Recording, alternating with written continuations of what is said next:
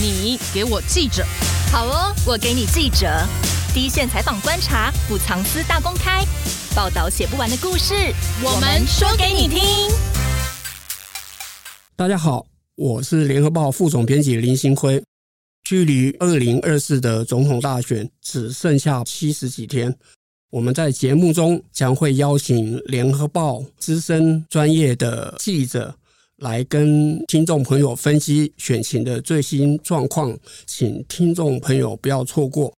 今天的节目呢，我们有两位来宾，第一位是联合报政治中心主任陈若薇，各位听众好，辉哥好；另一位是政治中心组长陈平。大家好，我是陈平。联合报刚刚结束选举巡回采访，他们有第一手的，而且是最新的、最热的选战观察。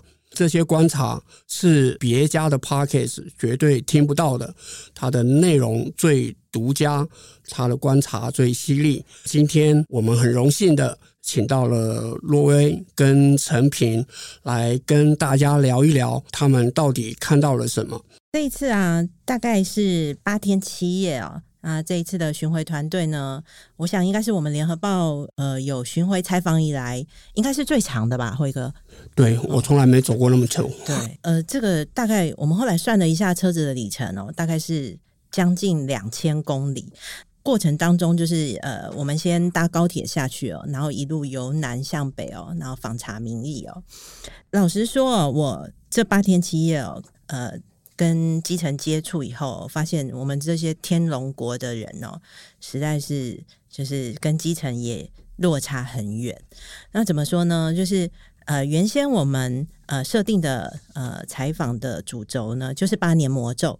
好，因为这近十六年来哦，蓝绿各自呃完全执政啊，所谓完全执政就是总统大选也赢，国会呢也是过半的哦。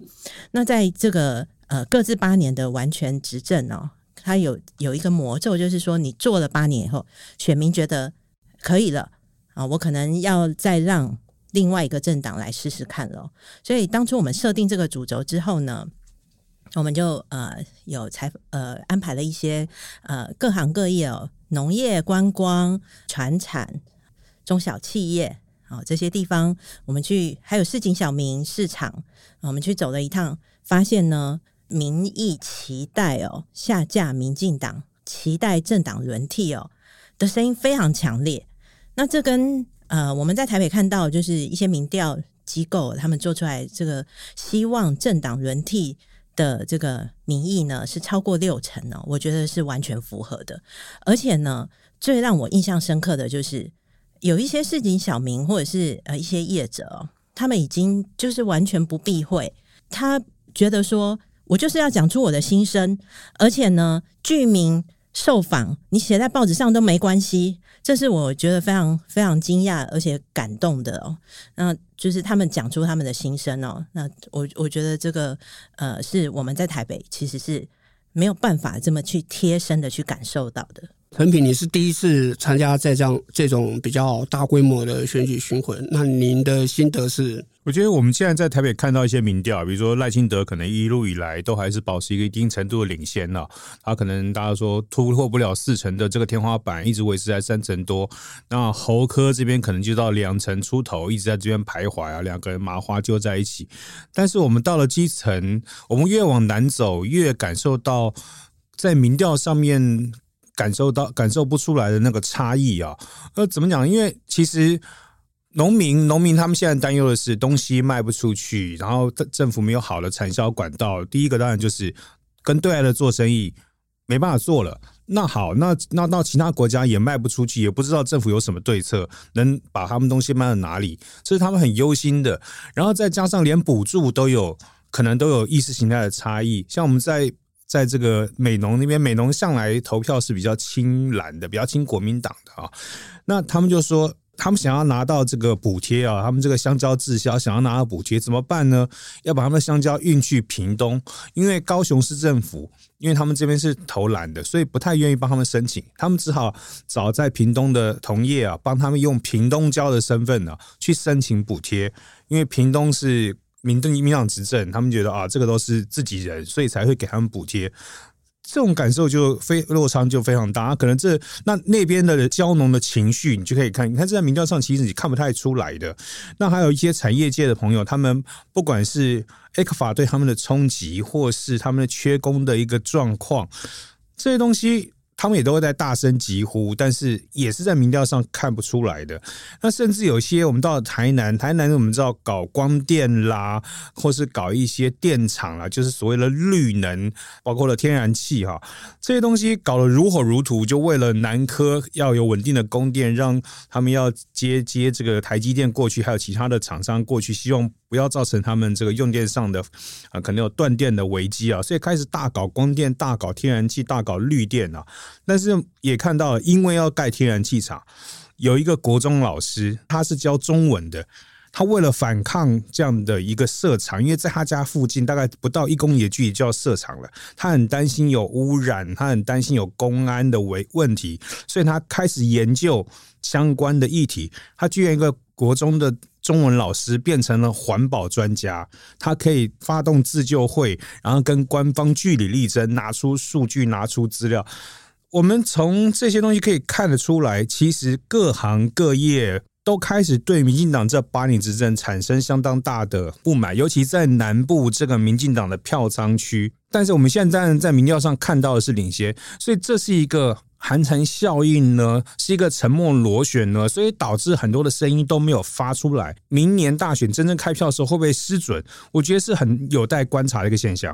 这真的是一个非常有趣的一个观察现象哦，因为我们在台北每次在包括名嘴啦、什么专家在分析选情的时候，一直都讲说这个南台湾啊，民进党呃基本上就是他们的大票仓，然后南台湾的选票可以赢到去弥补他们在北的台湾输的地方，所以我想要请教，就是说台北都认为说啊，这个赖清德这次啊就是。躺着选，可是刚刚从陈平也好或者罗也好，就提到说，事实上好像不是这样。呃，赖清德可以躺着选，赖清德到底在他的本命区台南市也好，或者是刚刚提到那个屏东县，还有高雄市，他这次有办法这么的轻松惬意嘛？就是他在这次的选举真的像。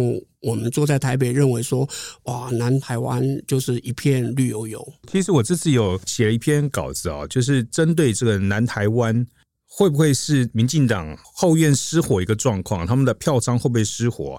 就我们看到有那个南科的生技厂商啊，他就明讲，因为他在那边深耕也深耕了十几十几年、二十年了。他当初他大概在之前买一栋房子啊，大概五百万的透天啊。现在没没有几年的光景啊，那边的房价已经要涨到三倍了。他说，连他们这样是多少钱？从五百万变到一千五到一千八百万一栋房子。他说，连他们这样子所谓的科技新贵的人都觉得，哇，这个怎么追得上这个房价涨的速度？那更何况在附近。本来不是不是从事相关产业的一般的民众，对他们来说，那个更是一个买房上相当大的负担啊。然后他们他还他还说啊，他认当然他认识很多在大陆投资的一些这个厂商啊。当初蔡政府都说希望大家归于返乡啊，带着资金回来啊，来建设台湾啊，投资台湾。结果说根本不是这么一回事啊。这些人带了钱回来，因为他们其实有些人都已经。经过了这么三十年的努力，已经到了要要快要到退休年龄了。他们而且他们本来从事的产业，可能现在也不具国际竞争力了，所以他们根本也没有打算要回来投资了。他们也没有把打算在。到了一定年龄之后，还要去接受新的产业、新的思维，去创造新的他的产他的事业。所以他的钱怎么办呢？他带回来不是投资台湾，而是来台湾炒房。这也就是他看到为什么在几个科技园区，尤其是他身处的这个南科这边，房价炒得这么厉害。这样的状况之下，就是有钱人越有钱，然后追不上的人就是永远越追不上。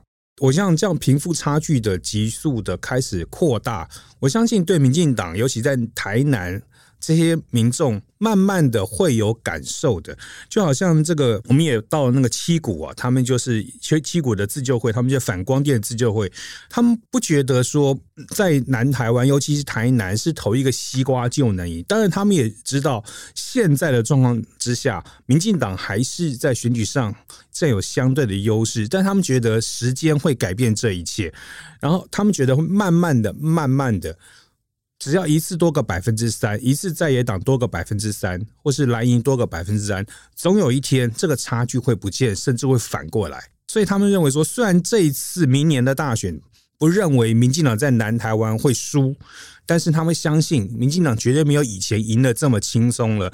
所以过去民进党常常利用南票北补的一个状况，这次到底能补多少，恐怕都是一个问号了。我觉得哈，那呼应一下刚刚陈平讲的哦，就是那个民意的沉默螺旋哦。这一次我们其实有观察到，其实我呃常常呃会很喜欢跟计程的司机聊天，因为他他们其实是呃每天在街上载客，他们最接近这个民民众哦。那当然就是说呃来台湾的呃旅客啦，或者是呃呃有一些那个。呃，来谈这个公事的啊，坐会坐计程车嘛，然后也会跟他们聊。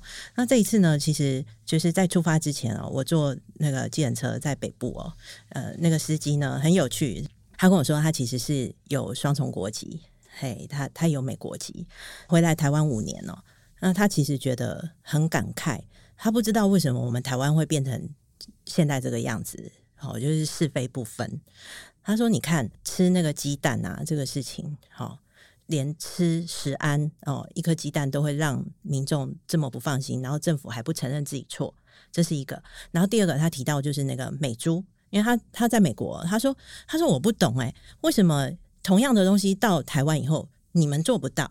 就是说，在美国其实是在超市里面，它其实是分两区，而且它做好标示的。”哦，就是，呃，这一区是有含瘦肉精的，另外一区呢是没有的。那有含瘦肉精的就比较便宜，没有的就比较贵。那你消费者就可以选择。多年前我其实有跟 AIT 呃有过，就是他们有邀台湾的记者去美国，呃，他们谈那个基改玉米，他们希望能够把基改玉米销到我们台湾来，所以他当然就是介绍很多基改玉米很安全啦，哈。然后他有带我们去玉米田看，哦，是没有撒农药啊这些。也有带我们去超市，确实就是人家的标标示是做得很好的。这一区就是机改区，那一区就是没有的。在我们台湾，就是美猪要进来，瘦肉精美猪进来，看到我们的卫福部长薛瑞元，他讲的却是我们不能去标示，因为我们标示这就是违反国际贸易。这这个理由，连美国人家都自己这样标示，为什么到台湾就变了？哦，所以这个这个计程车司机他就跟我讲说，他他觉得这应该是台湾的政治问题吧。然后到南部，刚刚提到赖清德的本命区啊，这次我们巡回的时候，我们也有跟台南的问讲有聊天，在深夜嘛。那其实那个深夜的府城，跟以前完全就是已经就是比较嗯冷清啦，冷清很多。他说以前府城就是很多就是大家就是不夜城这样吃宵夜的啦，唱歌的啦，跳舞的，就是很热闹。那他说你看现在街上就是没有没有什么人，那我们开车也是就是多少赚一些这样。开车的时候，还遇到那个上次选台南市长的谢龙介，谢龙介跟他们就是很亲切的打招呼哦。那其实司机也就是，哎、好像蛮喜欢他的。然后我们就跟他聊啊，谢龙介不错吗？他说，他就说阿该不会外啦，哦，他们都叫他阿该阿介这样，阿该不会外啦，吼，但是以酸梅调，嘿，我就说为什么这样？然后他就说，因为台南就很绿嘛，你怎么投？就是投绿的，就是比投蓝的多。好，就是数人头的比赛，你就是不会赢。可是呢，他说他上次已经选的不错了，也就是说，大家觉得其实台南是有在改变的。那刚刚陈平有提到七股。七股这个地方，其实我们这一次也有跟七股的农民哦，有跟他们聊，还有手投族青年，他们说以前哦，这个黑面皮鹭会过来，慢慢的就是也越来越少。然后他们看到自己的家园哦，光电板入侵，然后呢，他们那个鱼塭重光电哦，其实，在当地的一个呃，一直守护七股的一个环保的理事长叫杨慧清，他其实有跟乡民就是一起北上总统府跟行政院。他们的那个诉求就是希望你不要一直在这里设光电板，仍然没有被听见。这一次呢，现在是暂停的，暂停的原因是因为要选举，所以他们就是有一个台六十一线以西的这个暗场，大概两两百多个暗场全部都暂停。可他们很担心选举之后就会死灰复燃，他们觉得说，在他们眼中哦，在台湾台南赖清德本命区，他们是这样看民进党政府的。他用一个形容词说：“温水煮青蛙。”民进党他们想要做的事情，他一定会做，而且他就是慢慢慢慢让你去接受。然后他他觉得选民哦，虽然在台南很难去改变，但是呢，投下的那一票就是一个改变的希望。那手投族那个也是青农。对，他留在家乡，我觉得他蛮可爱的。像我们有有问他说：“诶，你的同学也是一群手投族吗？你们会不会去投票？还是你们会不会比较喜欢柯文哲啊？因为年轻人都比较喜欢柯文哲。”然后他就说：“我们会去投，但是我们并没有说像我们想象的会很喜欢柯文哲。以他来说，他会觉得他希望他的这一票可以能够发生一些作用。对赖清德跟中山大学的女学生回答的那种态度啊。”他们其实也是很不认同的，然后他觉得在网络上哦，现在已经变成一个状况，就是那个寒蝉效应很严重。他说：“我想要去声援他哦，我也要先想一下，我会不会被漏收，我会不会被攻击？那我想一下，我可能就想说啊，算了，我还是不要讲好了。”这是他们的心声。我们在南部赖清德的本命区看到、听到的是这样，所以我觉得刚刚提到那个回到沉默螺旋，民怨其实是在闷烧的。我们以前印象中的这个民进党的铁票仓，我觉得其实也在改变。刚刚听了若威跟陈品详细的一个分析哦，但呃，我想帮听众问一个问题，就是说，你们刚刚讲了，你们接触了很多很多这些呃百工百业，然后最基层的民众，会不会我们联合报故意去找一群他在立场上本来就反绿的？但我知道你们有做到平衡，因为你们也找了民进党的执政的县市长，你们在问他们的时候，也会把你们。接触到的事情，小民的那一些想法，呃，去问他们，民进党执政县市长，他们还是认为说啊，那只是小部分一少数人的一种讲法，还是他们也认为说，其实他们也有感受到这样的一个声音，但是他那个可能还不是一个很巨大的一个浪潮，所以让他们会相对的安心一点。有一个比较讽刺的一件事情，一个很大的对比哈。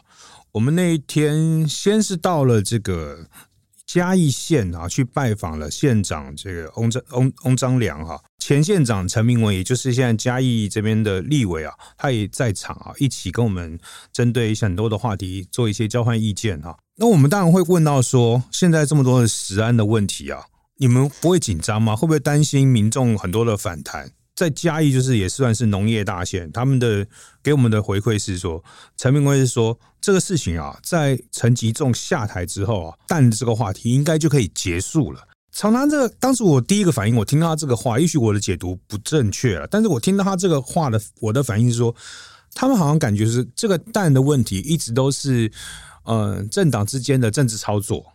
那好了，你们一直修理陈吉仲，陈吉仲现在下台啦，这事情就结束了吧？不用再讲了吧？好，那翁章良呢？他也提到，他也觉得说，在嘉义根本没有人在讨论蛋的问题。然后，那我们也问他说，美猪呢？翁章良就跟我们说，其实，在嘉义啊，因为可能嗯职业类别的关系，多数人。就是他们有比较有时间去市场上买温体猪，只有少数的上班族可能因为时间上没有办法跟市场做个配合，必须要去超市啊买一些冷冻猪肉。他说这个人这种人是少数的，多数人买温体猪，温体猪就是本体猪。他们认为说就没有所谓的美猪起产地的问题，这问题在嘉义不会发生。哈，然后说的讽刺是什么？讽刺是蛋的问题。当我们离开了嘉义县，我们进入了嘉义市的这个东。公有市场一般传统叫做东市场啊，嘉义市的东市场，我们找到了一位摊商，专门卖蛋的摊商。那这个摊商呢，他在他的蛋上面，他的一些散蛋上面啊，那种一篮一篮的散蛋上面插了一张很大的这个告示牌啊，他用电脑打字，很比较很简单的，就是 Word 打打出来的告示牌，他写的说产地台湾，不是巴西蛋，不是巴西蛋。不是巴西蛋，不是巴西蛋，他写了三次，因为很重要。那这张照片我们也放在了这次我们巡回采访在报纸专题上面的头版，因为实在是太刺眼了，实在是太震撼了。这个蛋商不是你们找的吧？刻意找安排的，就是这市场非常的震撼。你看，你看，同样是一个是嘉义县，一个是嘉义市，其实他们的差异性，当然嘉义市相对来说是嘉义的。都会区，但是那个落差没有大到说，因为人都是每天搭车往返嘛，学生很多人住嘉义县，到嘉义念嘉义高中、嘉义女中，每天都往返，上班族也是一样，只不过在同一个嘉义，一个嘉义县，一个嘉义市，对于蛋上面的认知就有这么大的差异，所以我觉得某种程度，绿营现在的方式就好，好比说我们平常看电视，我们看一些新闻上的报道。他们都会把这个事情导向到这是政治操作，其实没那么严重，大家根本不在乎。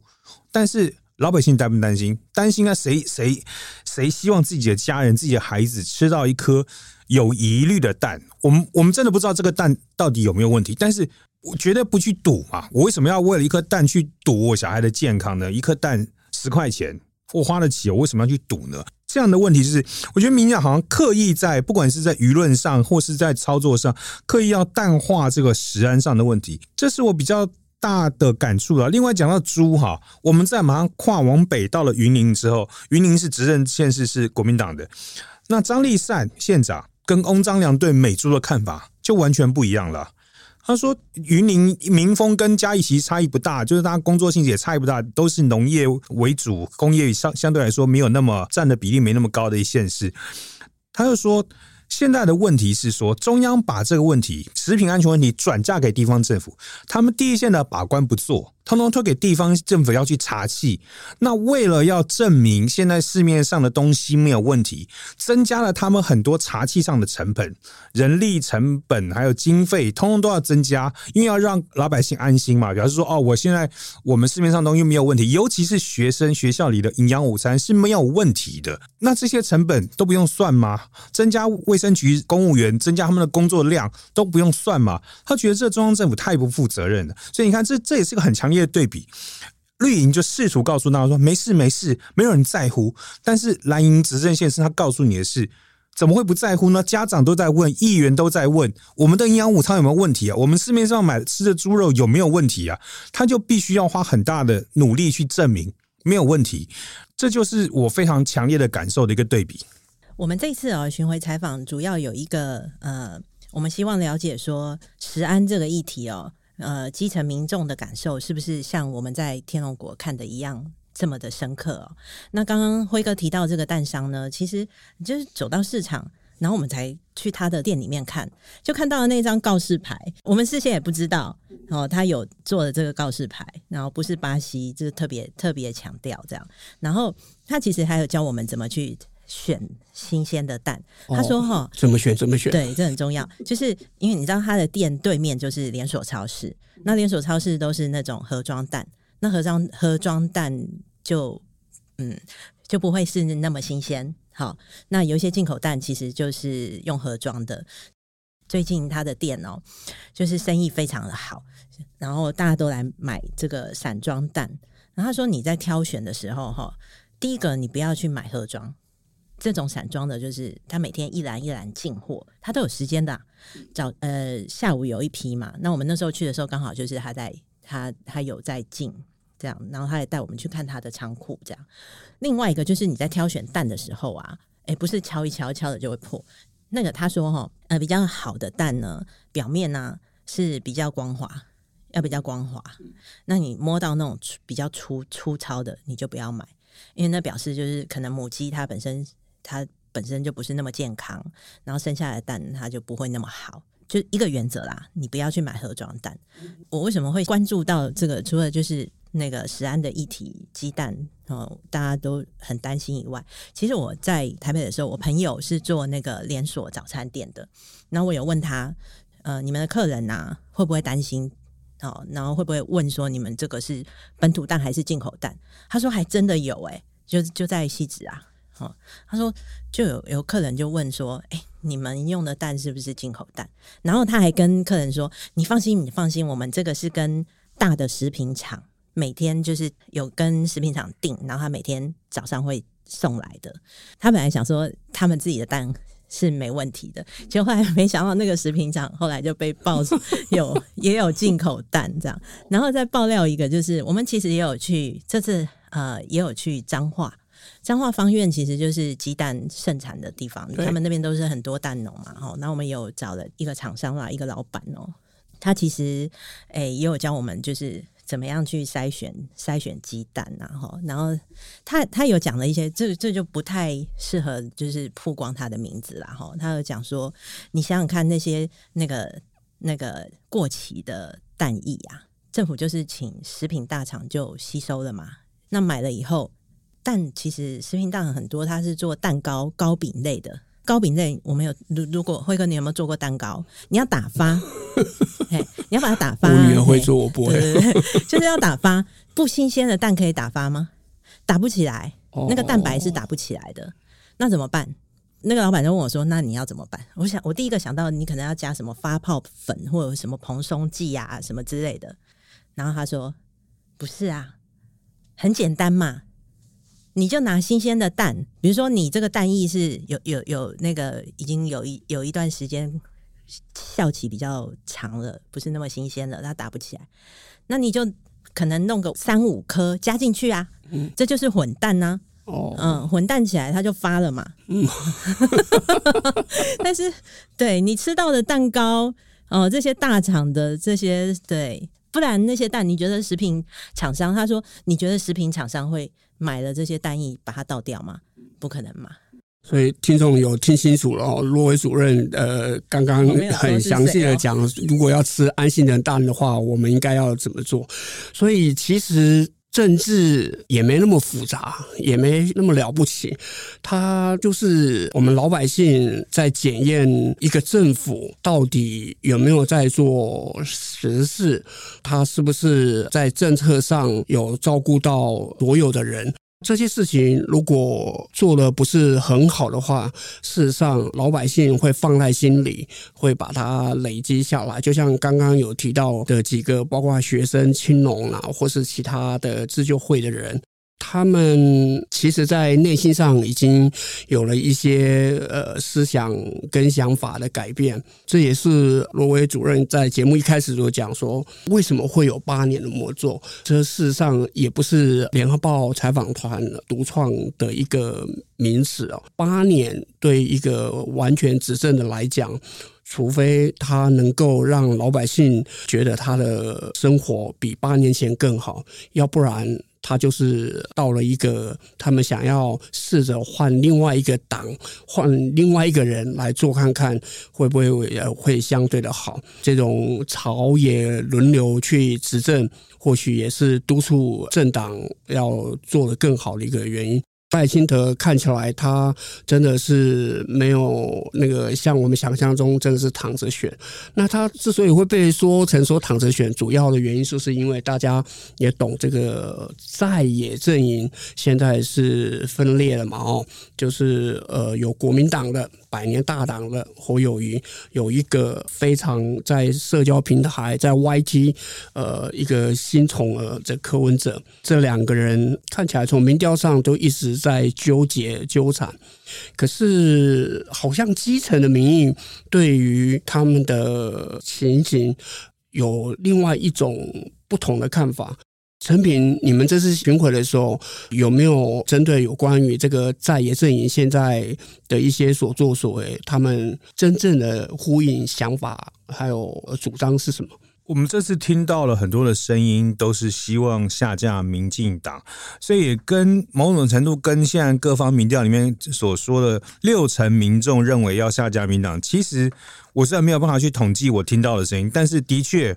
可以听到很多的声音，希望下架民进党。但是下架民进党，大家也都知道，如果现在不管蓝的白的，你要各走各的路，各唱各的调，那绝对是没有办法汇聚成一股下架民进党的力量。所以这次我们在高雄的美浓跟在苗栗听到两个一样的声音，就是不然去拔杯好了。我们在美农的农民也是讲到，因为他们过去很多都是支持韩国瑜，然后他们这次说啊，侯友谊没关系了，他们也愿意支持了哈。虽然可能他们自己也说，对于当初侯友谊怎么样的没有站在韩国瑜身边，韩韩国瑜最危机的时候没有去挺他，他们是耿耿于怀的。但是他们也说没有办法，要下架民进党，这次一定会挺，一定会投侯友谊。但是他们就很遗憾啊，你现在在野阵营没办法整合，所以讲到最后，他们说啊，不然就博杯啊，北中南各找一间大庙来博啊。所以不用愿赌服输啊，不用全民调，也不用对他们说你们都吵，你们都谈不拢嘛，要什么方式产生，你们都瞧不定啊，各各有各的想法，各有各的主张，那不然就保不会听神明的，神明说什么就什么啊。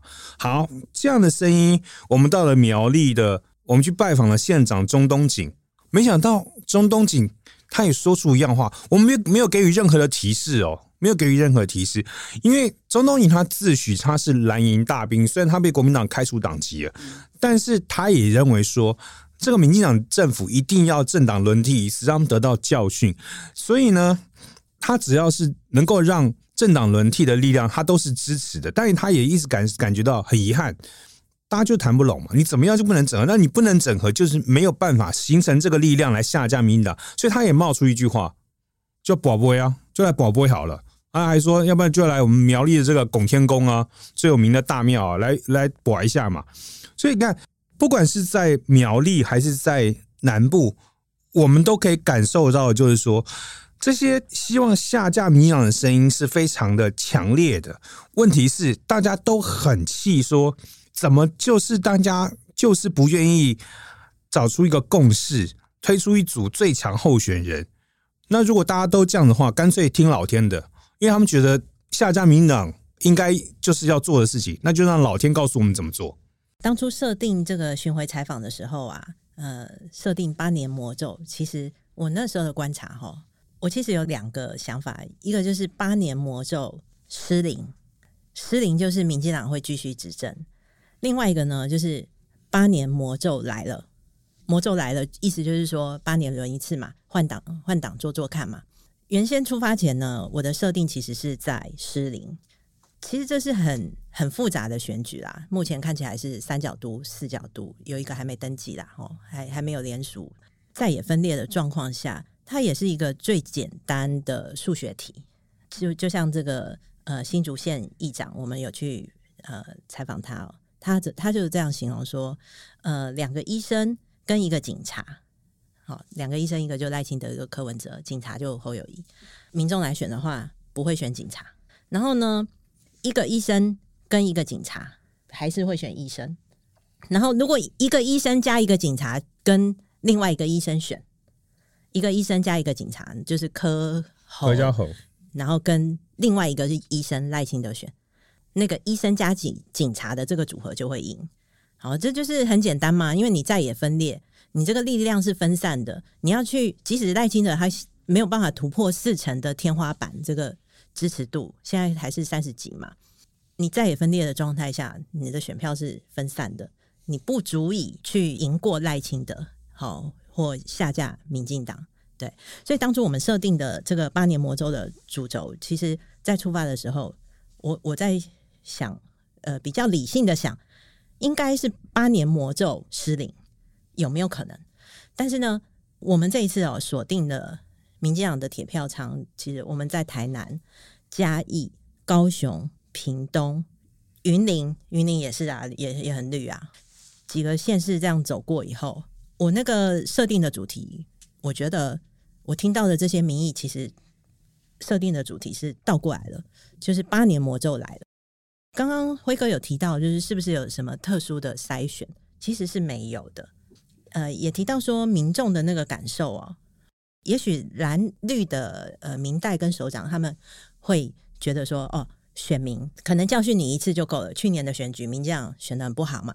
蔡其昌他认为说，这个钟摆会再摆回来，好、哦，那选民不会，台湾选民不会把你教训到死，你你可能知道就好了，那你要改啊、哦，我再给你机会，这是绿营他们的想法。陈明文，那他在嘉义，他。是讲说哦，我可能不觉得说我没有感受到鸡蛋的这些问题啊，哦，但是他也讲了一句话说陈吉仲下台应该就没了。那为什么陈吉仲要下台呢？如果事情没有那么严重的话，陈吉仲不需要下台啊。那就表示说，其实他们就是切割止血啊。所以这个事情难道没发生？难道不严重吗？其实不是的。我觉得在他们心里，他们知道这个事情，尤其是最贴近民众的食安的这个事情，影响会很大。这在南部听到的声音，还有访谈的一些基层的民众，我们得到的去市场看到的是这样。到了北部呢，在新竹，新竹的议长、议会、议会也是最贴近民意的吧？许修瑞就说他，他就是跟我们聊天的时候聊到的。好，他说就一直接到陈情啊。我说是什么陈情？他说是那个市场卖猪猪肉的。然后怎么会呢？因为你看哦，那个美美国的那个猪肉进口以后，然后因为它标示的问题嘛，那大家就会很担心什么香肠啊、贡丸啊这些，你可能就绞肉啊，你就。尽量不要去吃，你可能不是那个新鲜的猪肉摊买的，那你可能就要稍微小心一点。哎，但是台湾的那个温体猪肉，就是陈平刚刚讲的，每天早上市场卖的这些猪肉，感觉是很安全，对不对？那民众会去买啊，不是吗？错了，他们做一休二，为什么？因为太贵了。哦，对，他们，因为就是因为大家不。不敢吃，就觉得说我要买新鲜的台湾猪肉，所以大家去买，那猪肉价钱就飙起来了。那飙飙起来以后，你会觉得说，可能卖猪肉的人他会很赚，或者是生意很好。不对，大家也嫌贵哦，太贵了。那我可能去吃鸡肉或吃鱼肉，反而他们没生意。所以许秋瑞说，有很多的摊商来跟他澄清说，真的生意很难做。议会接到的。澄清，一个是猪肉，另外一个就是家长担心营养午餐会不会有食用进口蛋的蛋液。同样在北部桃园，苏俊斌这个桃园市的副市长哦，也是啊，他说其实食安不分颜色，蓝的、绿的、白的家长，他们都担心他们的小孩吃的不安心，吃到进口蛋，对他们也收到很多的澄清。刚刚两位讲得很清楚了，就是基层的选民，其实在看这个这次的选举的三角都，它就是一个很简单的数学问题。就很显然的，就是蓝跟白如果各自去选的话，肯定是不可能赢过那个赖清德。老百姓都懂为什么柯文哲跟侯友宜一直都看不清楚这个问题呢？他们的数学都不好吗？他们都知道啊。你看，朱朱立伦最早讲说，如果没有团结。在野力量是不可能赢的，侯友谊也知道，所以他得出了很多的方式，各种方式逼婚。柯文哲当然也知道啊，柯文哲也是也试出了一些他的想法，怎么样做民调啦，或者各种方式，就要要希望能够组成联合政府。那这个联合政府的首选当然是国民党嘛，他自己也说嘛，如果要下架民进党的话，国民党绝对是最最主要的力量嘛，他自己心知肚明嘛，哈。所以说他们当然都知道，问题是。怎么和？因为大家想法不一样，大家所图的不一样。那国民党图的当然就是要重返执政，因为毕竟它是所谓的百年大党。对国民党来说，他这个政党还之所以要存在，之所以要运作，他要的就是要中央执政。毕竟他不并不是一个突然冒起来的新兴政党，拿不到执政权，就代表他其实是没有这个跟民进党对抗的能力的。啊，那你就算拿了再多的地方县市，因为资源不在你手上，资源在中央，地方政府每年为那个分统筹分配分配款，为那些特别预算苦哈哈巴望着民进党能够施舍，这都是国民党看不下去。所以他以一个他想要改变现状，他要的当然就是要重返执政。但柯文哲不一样，柯文哲要什么？柯文哲要的可能就是让这个民众党不会泡沫化。不会步上当年亲民党的后尘，他能够继续发展下去。那这个发展下去，不见得要一蹴可及啊，不见得马上柯文哲就要当总统啊。他要的是什么？要的可能是他国会的席次要稳定的党团，要在那边可能八席，可能十席，要成为最关键的第三第三大党。他要的是什么？要的就是他讲的联合政府。假设今天国民党和民众党真的能够组成联合政府，那民众党能够在政府里面分到一些部会啊，我不要讲分啊，他们就说这个分是很难听的，在分赃啊。至少由民众党推荐学有专精的领袖来进入某个部会担任部长，来领导某个部会。那这样子的状况之下，经过这样子部会的历练，甚至这个部长他也有权用人，可以培养一些更下一代的年轻的政治工作者去投入。这样子民众党才不会步上亲民党后尘，因为他才有自己的人马，在后面未来的几次的选举就可以推出人出来参选，因为他有政绩、有舞台，他有表现，民众哦认识哦，这个人还不错啊，他是民众党的哦，不错，可以投他。因为现在现在民众党今年的困境就是。他推了一堆区域立委，大概除了蔡壁如之外，其他连名字都叫不出来。你怎么选？你怎么选赢？所以他根本就没办法推啊！他就说啊，这蓝我们的立委可以先蓝白合作。好，所以我觉得这就是国民党跟民众党最大的差别。国民党要的中央执政，民众党要的是扩充他的版图。好，那听起来好像哎，那可以各取所需啊？啊，不是啊？问题是，如果柯文哲现在就一开始就说没关系，总统让你做。他把筹码最大的一张王牌都已经先丢给别人了，就是王牌给你，他就没有叫牌的空间。不能叫牌的话，他后面就很难再跟国民党去谈。如果将来联合了，我能够得到什么样我想得到的东西？所以这是柯文哲现在还，我觉得这还是柯文哲紧扒着不放，某种程度也是一种买空卖空啦。因为讲真的，国民党在地方执政，十四个县市是国挂着国民党的旗帜出来选，还有一个所谓的。苗栗的这个蓝蓝营大兵，好，这么多蓝营执政县市，国民党毕竟是有他传统的组织票在那个地方，这是民进党没、民众党没有的。那你柯文哲根本没有本钱去跟人家去搏这个东西，所以这几天的局势发展下来，柯文哲自己也曾经讲得很明啊，如果你今天要全部都采用这个侯友宜退出了所谓的民主初选，国民党光灌票他就赢不了。同样的问题，明年大选的时候。国民党组织动员一下去，国民党基本的那个支持者灌下去就是两成多，灌下去，你民众党灌得下去这两成多吗？你柯文哲现在有两成的支持率，很多年轻人说柯文哲很赞啊，讲很幽默啊，很好玩啊，很直率啊。问题是年轻人会投票吗？两成多的支持率能转化成两成多的选票吗？恐怕是不行的。我们联合报在前几天也去专访了侯友宜，当时我也跟侯友宜说。现在你们两个看起来民调差不多，但是你们两个最大的差异是什么？柯文哲的两成多是虚的，他的两成多恐怕不能转化成两成多的选票。但是你的两成多，如果真的到投票那一天，你的两成多会放大，会变大。因为国民党现在有很多的支持者是现在愿意表态说支持侯友宜，其实这些人就是会去投票的，会去投票的人。那还有很多的国民党支持者。现在是恨铁不成钢不成钢啊，气得要死啊！所以现在一通电话接到电话说：“你现在支持谁？我不投票，我不挨打啊！”因为他是气，但是就像那些美农的，我们刚刚前面听到一些美农的那些农民们，再怎么气侯友谊，明天如果要投票了，他进投票所，好了，干下去了啦，总不能让赖清德赢吧？还是干下去。所以侯友谊的现在的民调，我相信进了投票所的时候，会不止这个数字，但是。柯文哲是不是还是这个数字？这是我怀疑。那也就是我相信柯文哲这么聪明，连我这种智智商的人都能够想清这个道理。我不相信柯文哲想不出这个道理。但是问题是他，我刚刚前面提到，他现在不能认输啊，认输怎么叫板？所以现在卡在这个地方。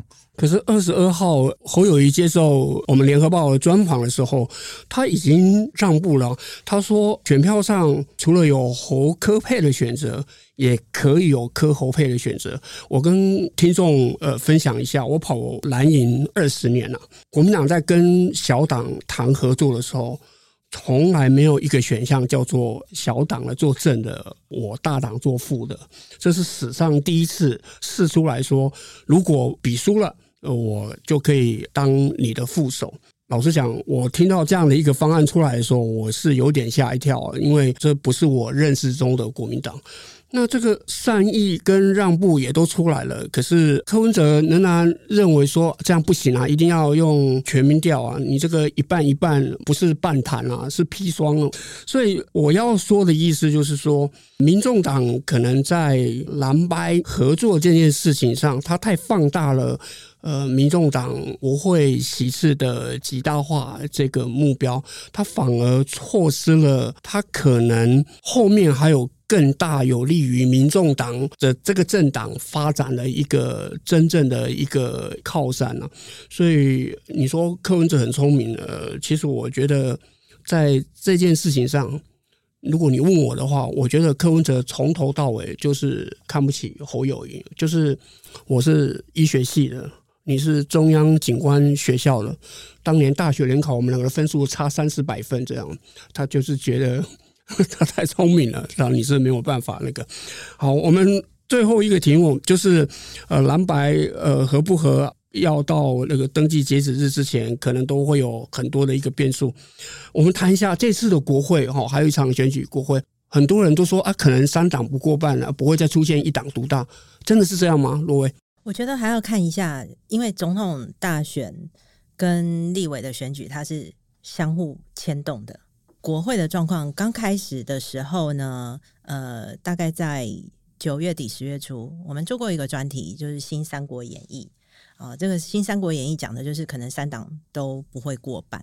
好、但是我觉得目前呃这个情况有一点要修正，因为随着情势情势的改变哦。有点那个选战，呃，当然也要看这个呃蓝白谈合作的状况了哈。那如果说蓝白就是谈不成的话，呃，可能国民党就必须要走自己路啊。那呃，诉诸的一定是蓝绿对决，他们一定是希望说要边缘化柯文哲。当这个选战被激化成蓝绿对决的时候，我觉得国会的部分。通常啦，呃，原本我们我们去看的时候是会有分裂投票。那所谓的分分裂投票，就是说，呃，选民可能觉得说，总统大选应该还是民进党，但是我还要制衡，我必须要制衡这个已经一党独大八年那么久的民进党，所以我国会呢绝对不能投绿，呃，所以立委的部分呢会去投在野党，好，但是。是不是如我们想象的这样呢？还是说选民觉得我连让你执政的机会都不要有了？好，那可能我全部都投在野党，不知道。我觉得情势都还在变化当中。那当然这几天呃会是蛮重要的关键。那刚刚辉哥提到那个，我是蛮认同的，就是柯文哲他其实是看不起侯友宜的，对，因为其实。那个柯文哲私底下跟侯友宜就讲过说：“你不要选啦，我们就淘汰赛。那我赢的话，好，你就退出啊。你退出了，然后那可能就是我们再把郭台铭拉进来啊。你国民党呢，你可以推荐副手。他怎么样？他就是不要跟侯友宜配，因为他觉得，嗯，就是侯友宜可能没有办法跟他互补。好，但是也很奇怪的就是。”柯文哲他又去找郭台铭啊，那柯文哲既然可以接受这个柯郭配，那为什么不能接受柯侯配呢？对不对？那郭郭台铭是有资源呐、侯友宜呢有陆军嘛，对不对？那为什么你你觉得可以可以磕郭配，你不能磕侯配呢？其实这就讲到说，因为辉哥也知道这个国青谈合作的时候啊，国青联盟好那个时候谈。很多事情其实是台面下在谈的，绝对不是这样敲锣打鼓。就是我们现在来一对一或幕幕僚会议，然后演给大家看这样子。那个私底下谈才能谈谈得出共识来。但国青因为国民党跟亲民党他们都是泛蓝，可是这一次的困难在于什么？国民党是蓝，柯文哲他是白，白银政党是诉求是什么？相同理念的人结合成的政党，民众党呢，他的理念就是非蓝非绿的白色力量。今天如果蓝白合一加一会不会大于等于二？我想应该不会，应该会小于二。为什么？因为有一些支持柯文哲的人他会跑，他他会失望，或年轻人他就觉得我不要去投这个，我不支持国民党。这个事情现在卡在，其实可以讲，他们除了理念不同，然后也不门门当户对啦，嘿，所以谈不下去的原因会是这里。那如果我们再用那个公司来看，公司并购，就你有看过一个小公司去并购大公司的吗？然后跟这个大公司讲说，你的老板可以走了，然后换我来做，那这个大公司一定这个老板会觉得说，那。怎么得了？以后我的员工全部听你的，那我这个公司我还有什么主导权吗？这是国民党的他们现在的害怕的地方。所以用公司并购的这个想法去看，其实就很容易理解。那所以我觉得在国会的部分，我是预期啦，哈，以我们这样子的巡回专访这样子去看的话，我认为国民党今年国会选举会选得不错。嗯，对。那柯文哲他的国会席次，就算是极大化，其实也不会太多，这是政治现实。陈平，你对那个国会立委的那个生态呃比较了解，那你认为这次国民党的立委会比上一届呃席次会好一点吗？我觉得成长是必然的啦，因为国民党其实这一届的立委啊，这次的席次不怎么好看，连续两届席次都不怎么好看。某种程度，当时的开票结果也让大家有点意外，比如说长期大家觉得比较蓝的这个中和。国民党是丢掉的，大家认为卷宗很多的巴德，国民党也是丢掉的，好，就类类似这样的地方很多都丢掉了。那这一次呢？为什么这次能够收得回来？其实某种程度，第一个就是民进党，其实这一次也比较相对来说提出了人选，也有相当多让人质疑的部分啊。就好比说赖清德当初搞一个所谓的是什么大联盟、民主大联盟，提了一堆人，然后现在已经至少七个人。中箭落马了哈，就是最后选不成了啊！不管是涉及 Me Too 啦，还有各方面最新的案例，就是这个赵天麟哈，他也有所谓的不伦这个大陆籍女子的案件啊，甚至引发出国安上面的讨论啊，是不是有国安的问题啊？那我觉得这个小则来看是提名人选的问题。大则来看，就是民众对于整个民进党的提名，民进党长期执政是否是不是已经沉沦的一个质疑，这都是很大的问题。所以，我为什么认为国民党这次是有机会能够席次上有所提升的？那当然也不是说马上就可以变成重新变成过半的这样的领先哦，因为民进党毕竟还是有他的在一些长期执政。上面的一些优势啊，所以尤其是当然还是南部县市啊，国民党要突破是非常不容易的。那所以现在连那个陈其迈才会担心说，赵天麟这个地方会不会变成是民进党在南部选情的一个破口？当然要破，讲是这样讲了，但是要破还是不容易，还是要看国民党的人选问题了。这一次就算国民党没有办法超越民进党的席次，但是我觉得反观下一届。恐怕这个机会是大的，因为国民党开始知道要生根了。就好比说台南的陈以信，他已经摆明了，就是我这次就算选输了，我会继续选下去，我要留在这，我不会让再让人家觉得我国民党是输了就跑的政党，我从来不生根。这样的状况已经开始慢慢的在出现了，国民党的。比较相对中年世代或是青年世代也开始有这个体认了，然后开始在做这个体认，所以我觉得选情上来说，国民党的席次是会提升。那民众党当然现阶段还是必须要靠柯文哲的光环，然后去冲政党票。但是民进党某种程度执政太久了，民怨太深了，加上他们。